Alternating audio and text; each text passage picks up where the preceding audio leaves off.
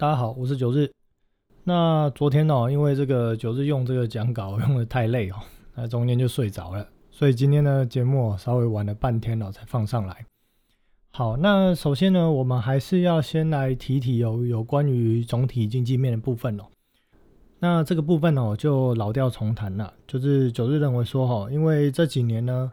其实股市的最大的推动力量哦，是来自于所谓的 Q E。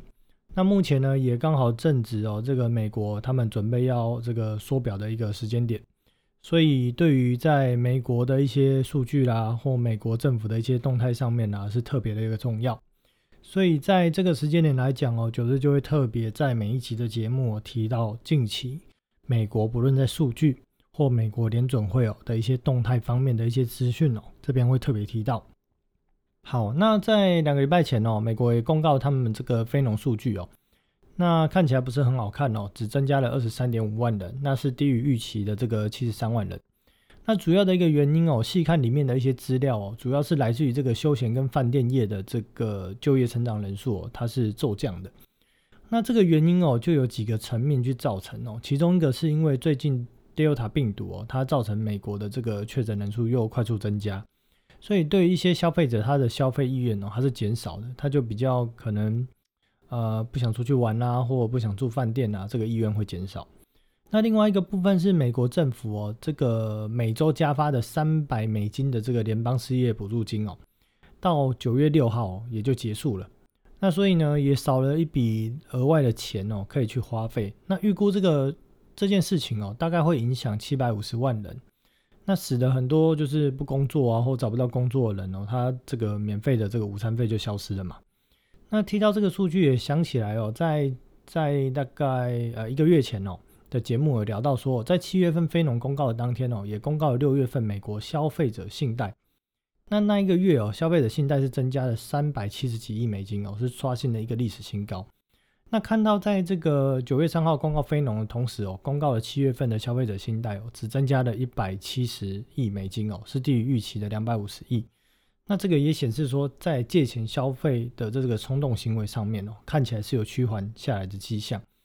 那这个借钱消费的这个冲动哦，近期趋缓下来的一个迹象哦，到底是因为说，因为没有更多的钱可以去做偿还，还是说手头上很紧？还是说可能呃之前有一波的冲动性消费之后呢，那现在暂时也没有太多的消费需求，这部分需要再观察。那在先前九日哦的节目哦有提到说，以目前就业数据的好坏，就是非农每个月就就业数据的一个好坏哦，呃影响了联总会何时要开始启动缩表的一个时间。那当然缩表这一件事情哦，它其实就过去一阵子在联总会哦，不论是联总会主席鲍尔的谈话或相关联总会高层的谈话。大概都可以知道，说缩表这件事情，它是一个势在必行的一个行为。只是说要讲缩表的这个时间的一个谈话哦，到底是在十月还是十一月的什么时候而已。那目前整体市场比较倾向说，在这个月哦，九月哦，九月的二十一号到二十二号的 FOMC 会议哦，鲍尔应该会提到说，在十一月份的会议哦，有可能在十一月会提到开始缩表这件事情。因此说，在数据公告之后。就是非农数据公告之后，美国三大指数也横盘了大概嗯三四天的时间，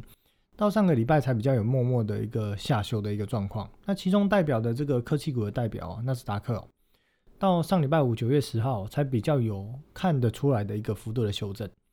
那观察过去哦，几乎每天哦科技股的一个几个龙头哦，只要在指数盘中有下跌的迹象哦，这个 FB 或者 Apple 或亚马逊或特斯拉哦或 Google。每天就轮番上阵拉这个拉股票撑指数，那这样的一个行为到底是说具有撼动行情影响力的中长线买盘的拉抬，还是是说只要跌下来，被动型基金哦就有被迫就是哎有好的买点好的机会哦赶快去买，这样的一个买盘到底是来自于什么？是很耐人寻味哦。那不过根据最新的一个数据统计哦，在今年的一个下半年以来。美国市场前十大的 ETF 中哦，标普的 ETF 就占了三个名额。那光三只标普的这个五百哦的 ETF 哦，在下半年就吸金了两百七十几亿美金。那最大标普的这个五百的 ETF 规模，甚至突破了四千亿美金这样的一个数字，显示说现在有很多的散户正在疯狂的买进 ETF 标的，或者是相关投资的这个所谓的被动型基金。那另外近期有可能会影响到美股波动的消息面哦，就是来自于美国国会哦，每几年就要闹一次的这个债务上限。那目前最终的这个 d a y l i g h t 哦，是压在十月的某一天，不知道是哪一天。过去几年因为其实因为这个债务上限哦，而导致这个美国的相关的机构关闭哦，已经出现过三次。那这一次又是争论不休，因为主要是说，因为举债上限的调整，它需要这个参议院哦。就是过半五十票之外再多十票，可是目前执政的民主党刚好只有五十票，所以势必要跟这个共和党哦开出一些条件，双方要妥协哦才有可能通过，不然这件事情哦肯定到时候一定是卡到最后几天哦，就是闹到大概十月多啊，闹到市场很紧张啊，然后才会有下文。那过去来讲哦，就是只要发生这种事件哦，市场大家都会比较波动，主要是担心说因为。如果美国财政部它的资金耗竭，它没有钱可以去支付国债利息，因为它举债已经达到上限嘛，它没有办法有新的钱，更多的这些钱也好啊，债也好啊，可以去发，可以去呃新债换旧债啊，或者拿利息去偿还，没有。所以如果真的发生违约哦，它会引发整个金融市场的大动荡。那另外在这个上周五九月十号，美国公布了这个八月份的这个 PPI 生产者物价指数哦。Y O Y 增加了八点多 percent 哦，这是创二零一零年以来最大的一个增幅。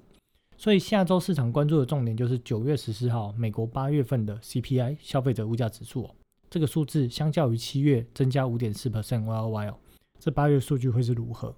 这个是下礼拜哦市场很关注的一个重点。好，那我们接下来回来讲讲台股。那过去两周台股，呃，相信应该很多人对手上股票已经进入一个。有点不太想看的一个阶段哦，因为先前比较热的一些航运、船产跟面板哦，最近是一片冷清，不管是在震荡哦，不然就是呈现一个盘跌的一个走势。然后电子股又主涨一些中高价类股，或者是一些比较权重的股票，那这些基本上都不太是投资人会去玩的一些股票，或者说最近的一个类股轮动哦，甚至个股轮动到快到已经根本摸不着头绪。因此说，九日最近略听了一下近期比较多的一些投资人的一个交易状况，就是说，呃，目前手上的股票大多都是小赔到套牢的一个状态比较多。而指数方面哦，依然哦老调重弹哦，每天或者是每周哦，动不动就是拉台积电，啊，不然就是拉富邦金、国泰金撑盘。那基本上指数的上涨呢，跟最近一般投资朋友手上有什么股票，基本上已经没有什么关联性。但指数的下跌哦，对于个股来讲哦，往往都特别有感。那九日这边就想要请大家特别留意几个重点哦。第一个重点是大盘的每日成交量哦，大盘的成交量呢，由七月的这个五千亿到六千亿哦，一路在走下坡。那这个是大户的一个成交量缩手，还是单纯只是当冲量的一个减少？那九日也特别去看了一下证交所公告的这个每日数据哦。每天占当冲的一个成交比重哦，过去一个多月来哦，大概维持在四十三到四十四 percent 左右。那相较于七月的这个高峰值哦，四十八到五十 percent 左右哦，这个大概减少了六到七个 percent。那我去算了一下，换算下来，大概当冲的这件事情哦的成交量哦，大概过去一个多月来，大概是减少了一千亿左右这样的一个金额。那是整体的一个成交量呢哦，从七月多平均值哦，到目前的平均值。大概是少掉了快两千亿，显示说中长线的买盘或者是换手的一个状况哦是锐减的。那这个部分的一个行为或这样的一个数字的一个结果，到底是因为惜售，还是因为新的买盘买进的意愿不大，还是后续没有更多的资金愿意去接手？这是一个很值得思考的一个重点。那第二个重点哦，就是美国十年期债券这部分，九日在两周前就有提到哦，在年初。这个十年期债券大跌之后，迎来了一波哇很勇猛的抄底买盘。可是历时五个月之后，就出现涨不动状况。那目前看起来，我是认为哦，债券价格确实有可能再度的一个下修。